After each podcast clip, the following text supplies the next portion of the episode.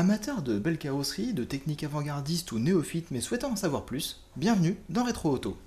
Tous les 15 du mois, découvrez un nouvel épisode décortiquant un modèle en particulier, et aujourd'hui nous allons nous attarder sur la Porsche 356, la première voiture de chez Porsche.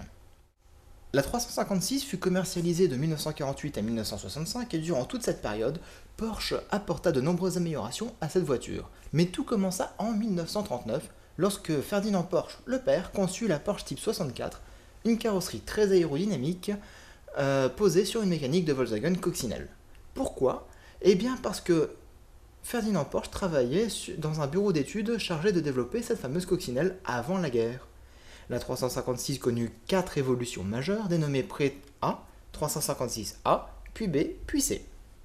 Les pré A ont été conçus de 1948 à 1955, puis euh, jusqu'en 1959 c'était autour de la 356A, de 1960 à 63 fut commercialisée la 356B et la 356C termina la carrière couronnée de succès de ce modèle jusqu'en 1965 car il fallait laisser la place à sa remplaçante la 911. Le prototype de 1948 conçu par Ferry Porsche avait une carrosserie en aluminium et le moteur devait être implanté en position centrale arrière afin d'avoir les meilleures performances possibles euh, compte tenu du modèle. Mais sur, les conseils de Ferdinand Porsche, le modèle de série recevra une banquette arrière et le moteur sera repoussé après l'essieu arrière, comme sur la coccinelle ou la 911. 76 000 exemplaires auraient été produits et on dit que seule la moitié aurait survécu jusqu'à aujourd'hui, d'où une cote de popularité et une cote financière toujours très élevée. Passons à la carrosserie car c'est une partie très importante de ce véhicule. Le premier exemplaire de 356 était un Roadster, mais la grande majorité des exemplaires sortiront en version coupée. D'ailleurs, Porsche aura décliné une 356 en coupé, cabriolet, Roadster America et Speedster. A noter que la Speedster fut créée sur la demande de Max Hoffman, l'importateur euh, de Porsche aux USA. Il voulait concurrencer les petites anglaises telles que les Triumph et Austin LA avec un modèle dépouillé et vendu moins cher. L'anecdote veut que cette version soit plus cotée aujourd'hui que tout le reste. Les premiers exemplaires de 356 recevront un pare-brise en deux parties en V, et euh, c'est un détail qui est valable jusqu'en 1952. La Spister est une version rabaissée et simplifiée de la version cabriolet. Le pare-brise est carrément coupé en deux en hauteur. En fonction des versions et des années de production, les pare-chocs évolueront pour recevoir plus de chrome, de nouveaux enjoliveurs aux roues et deux grilles d'aération au lieu d'une sur le capot moteur à l'arrière. La conception de la 356 repose sur un châssis monocoque en acier où chaque élément de châssis est soudé l'un à l'autre.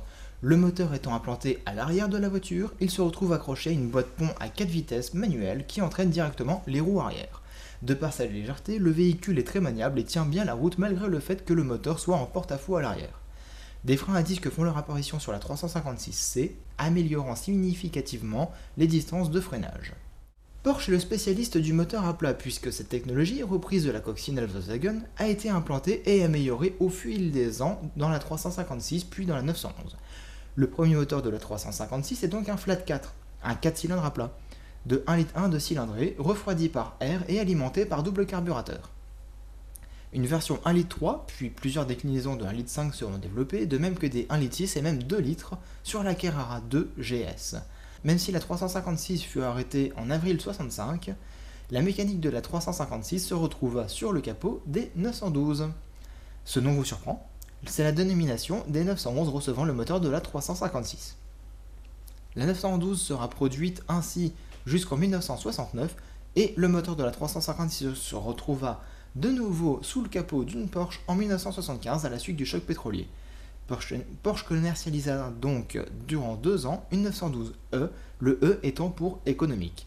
La puissance des 356 passa donc de 40 chevaux en 48 à près de 155 chevaux courant des années 60 avec la Carrera 2 GS. Ces faits notables en course ont largement contribué au succès de Porsche et de la 356 en particulier. En 1951, Porsche aligne déjà une 356 au 24 heures du Mans, seulement 3 ans après la création de la marque. Elle remporte une victoire de catégorie.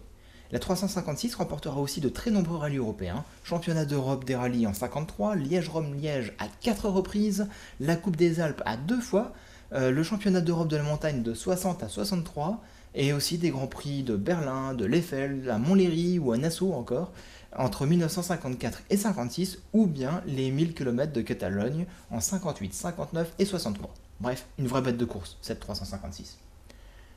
Beaucoup de stars aux USA se sont bousculés pour avoir un exemplaire de 356 tel que James Dean à l'époque, ce qui joua fortement sur la notoriété de ce véhicule. À présent cet épisode est terminé, n'hésitez pas à mettre un commentaire, à partager, à mettre des pouces vers le haut ou des pouces vers le bas si vous n'avez pas aimé. Vous pouvez me retrouver dans TechCraft tous les jeudis, www.techcraft.fr, sur ma chaîne YouTube, ici, 7DD, ou dans le prochain épisode de Retro Auto. Et d'ici là, on se retrouve bientôt dans Retro Auto.